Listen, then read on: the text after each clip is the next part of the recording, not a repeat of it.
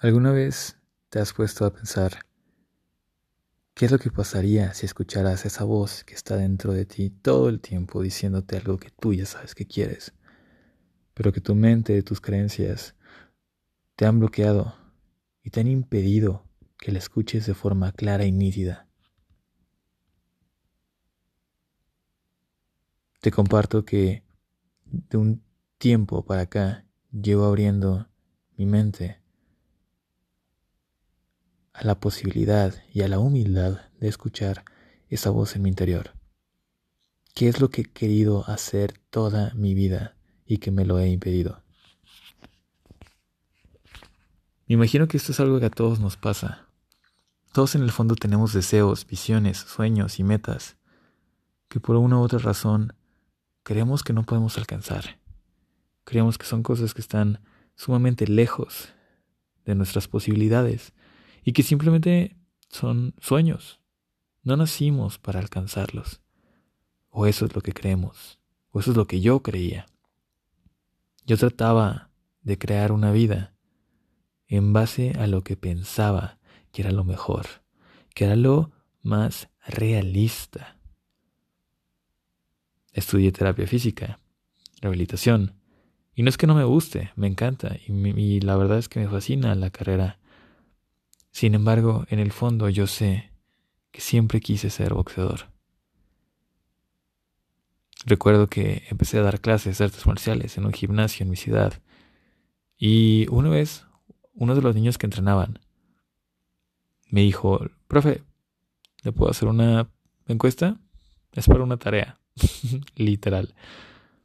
Me empezó a preguntarle un par de cosas y todo ese rollo. Y obviamente yo le respondía. Cuando terminó de entrevistarme, uno de los compañeros me pregunta, Oiga, profe, ¿y usted por qué no fue profesional? En ese momento yo me atoré a mí mismo, metiendo un montón de excusas. No, es que la verdad, ese es un estilo de vida que conlleva mucha demanda de tiempo y, yo quería hacer más cosas de mi vida y pretextos, pretextos, pretextos por todas partes.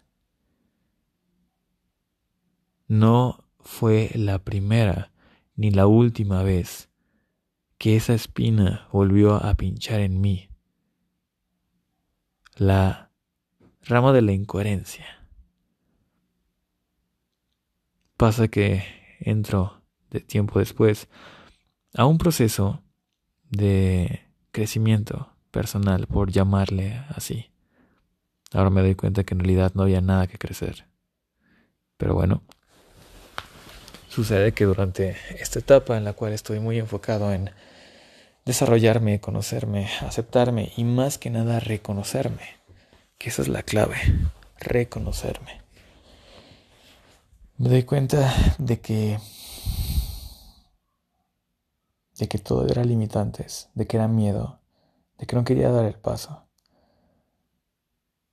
Así que finalmente empecé a construir. Primero empecé a familiarizarme con escuchar esta voz. Esta voz en realidad llevo ya bastantes, ya años escuchándola, ya años tratando de seguirla. Estoy seguro que esta voz también te ha hablado a ti. Estoy seguro que si ahorita guardas el silencio, el silencio físico, por decir así, a la voz y mental, por decir así, a los pensamientos, estoy seguro que la vas a poder escuchar si te repites las siguientes palabras. ¿Qué quiero? ¿Qué quiero? ¿Y qué quieres? En mi caso empecé a hacerle eh, caso a esta voz desde cosas sencillas, como reconocer que yo no quería salir de fiesta tanto con mis amigos, que yo no quería tomar tanto, que yo no me quería desvelar tanto, que yo en realidad me gustaba entrenar y me gustaba dormirme temprano y me gustaba hacer ejercicio y me gustaba comer bien. Empecé reconociendo esas cosas, empecé reconociendo que me gustaba estudiar, empecé reconociendo que no me gustaban ciertos parámetros que que mi círculo social era como algo muy común, ¿no? Como por ejemplo el halagarte por ser un cabrón y tener Sí, sabes, o sea, cosas así simples. No, no, empecé por eso. Cada vez fue tomando más forma. Y había una sensación de paz cada que yo le hacía caso a esta voz. Obviamente no fue un proceso lineal. Varias veces me hacía güey y dejaba de hacerle caso a esta voz. Pero siempre, siempre, siempre estaba la puerta ahí. Cuando yo veía a personas quejándose de su vida y diciendo que no tienen lo que querían o poniéndose pretextos, o yo mismo me quechaba poniéndome pretextos, yo siempre sabía dentro de mí que ahí había una puerta muy adentro de mí que no había abierto aún, y esta era la puerta de hacerle caso a mi voz interior. Hace no mucho di el primer gran salto en esta puerta. Había iniciado un negocio con unos primos y realmente no era algo que se alineara con mi propósito de vida. Si bien era algo que tenía sumo potencial, tenía muchísimo potencial o tiene mucho potencial, porque es un negocio que todavía está en flote. No iba alineado con mi propósito de vida. Así que decidí soltarlo. Con todo el dolor de mi corazón, porque es mi familia y, de verdad los amo y se estaban haciendo experiencias muy bonitas y una relación muy, sumamente bonita que no había tenido previamente con mis primos. Fue difícil porque también sentí que los estaba traicionando. Era un debate mental interno mío que, que fue, fue una decisión difícil, pero dentro de mí sabía que mi camino no era por ahí y que mi camino era por otra parte, sin tener 100% seguro exactamente por dónde iba a ser. Solo sabía que estaba alineado con el ejercicio, así que solté ese proyecto y empecé a dedicarme a la parte del ejercicio. Entré a un diplomado en nutrición eh, fitness y anti-envejecimiento que estuve mezclando con estudios que había hecho previamente sobre entrenamiento y experiencia propia. Todo aunado con lo que había visto en la carrera de rehabilitación, empecé cada vez a meterme más en este campo de hacer ejercicio, de empezar a subir contenido a mis redes sociales y demás. Sin experiencia previa en cuestiones de marketing, sin experiencia como influencer ni nada de esto, simplemente por quería probar, quería de una u otra forma hacerme camino dentro de una industria de ejercicio. En mi búsqueda de poder hacer esto, decidí aceptar ayuda, decidí buscar de forma activa ayuda. Ahí fue donde di con procesos de, coaching, empecé a meterme a, a eventos, uno específico que se llama crecimiento exponencial, que fue lo que me ayudó a dar el primer gran salto cuántico y me ayudó a expandir mi mente, expandir mis posibilidades y cada vez hacerle más y más y más caso a esta voz interna. Ya había dado un buen paso, ya estaba en la dirección correcta, ya estaba dentro del ejercicio, que era lo que me apasionaba. Más que la rehabilitación, el ejercicio era lo que más me apasionaba. Sin embargo, todavía había una puerta que no terminaba de abrir. Y esa era la puerta del intentar ser campeón olímpico de boxeo. Dentro de mí siempre lo supe. Yo nací para ser deportista. Mientras muchos sufren por pasar mucho tiempo haciendo ejercicio, dos, tres veces por día, a mí me encanta, a mí me gusta. De verdad, me gusta no tengo problemas con esta disciplina, no tengo problemas con crecer porque me encanta seguir aprendiendo, me encanta crecer y explorar estos límites. Yo siempre había sabido que nací para hacer esto. Pero por miedo me lo había bloqueado. Y todavía después de ese primer gran salto cuántico, seguía bloqueándome esa puerta. Por finalizar el curso de crecimiento exponencial, justo antes de terminar, hicimos una dinámica, una meditación muy profunda en la cual conectamos con nuestro propósito. Nos decían, declaren qué es lo que quieren. Declara qué es lo que vas a hacer en tu vida. En ese momento, con mucho miedo e inseguridad, me animé a medias. Y digo a medias porque no lo dije completo. Dije, quiero ser peleador. Yo soy peleador olímpico diciendo peleador, porque no estaba todavía con la confianza de poder decir boxeador. Peleador, porque tengo cierta experiencia en Jiu-Jitsu brasileño y en realidad otro tipo de artes marciales también.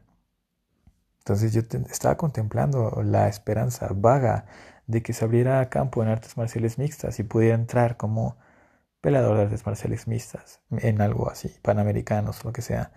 Ya me había enterado de que había un mundial, porque sigo una persona en redes sociales que es una chica que ya ha competido, de aquí de México, y ha competido en mundiales de artes marciales mixtas. Era una ancla de seguridad.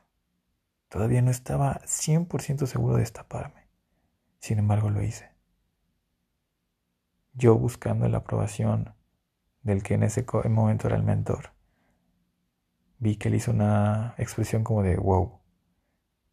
Claramente él también creía que era un sueño demasiado grande como para ser verdad. Sin embargo, en ese punto me volví consciente que ya no estaba buscando aprobación, ya no quería aprobación. Entonces dije, no me importa si no lo cree, lo voy a intentar. Te voy a ser muy sincero, ni siquiera yo me la creía. Sin embargo, busqué. ¿Qué tengo que hacer? ¿Qué está a mi alcance? ¿Qué está mi posibilidad? Empecé a entrenar viendo puros videos de YouTube. Vi Boxing, Gallo Parda y demás canales que suben contenido bastante bueno.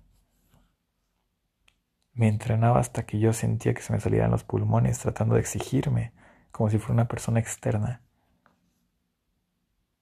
Acordé conmigo mismo de diario aprender algo nuevo. Y te voy a ser bien sincero, me fue difícil. De hecho, siéndote realista, la verdad es que no pude mantener diario. Pero mínimo cada segundo o tercer día buscaba aprender contenido nuevo y entrenar lo más duro que podía. No era por falta de motivación, no era por falta de ganas. Si estaba parando, era porque mi cuerpo me lo pedía, por el cansancio, porque a pesar de eso seguía yendo a Jiu-Jitsu, a pesar de eso seguía, perdón, en ese tiempo no, estaba la cuarentena, ya no estaba yendo a Jiu-Jitsu, no, estaba practicando calistenia en mi casa y demás. Corría, yoga y otras cositas que también estoy practicando. Pasa el tiempo de que donde yo vivo cerca, notaba que en el parque se juntaban a practicar boxeo unas personas. Se me hizo fácil acercarme y como si fuera un niño chiquito que quiere jugar fútbol. Llegué y me juntan.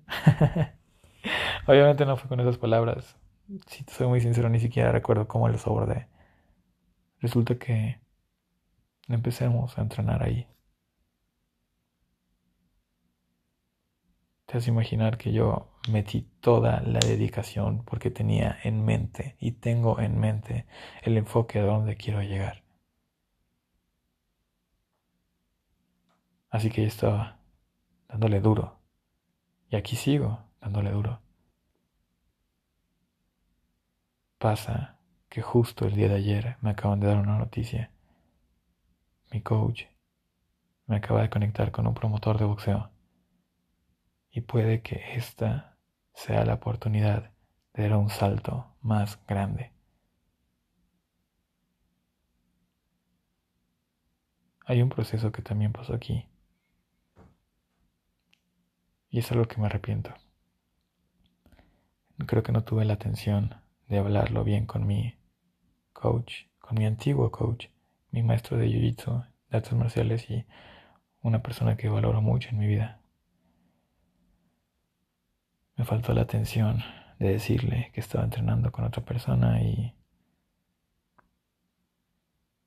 eso me siente incómodo. De hecho, la razón por la que estoy grabando esto es porque justo acabo de hablar con él y a pesar de que obviamente como amigo me dijo que no pasaba nada, que en realidad él sabía que yo no lo había hecho con mala intención ni nada.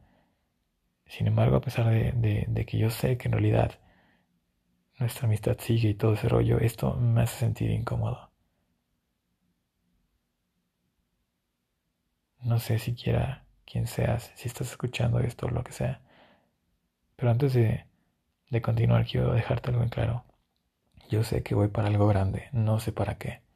No sé para qué, pero algo grande voy a lograr.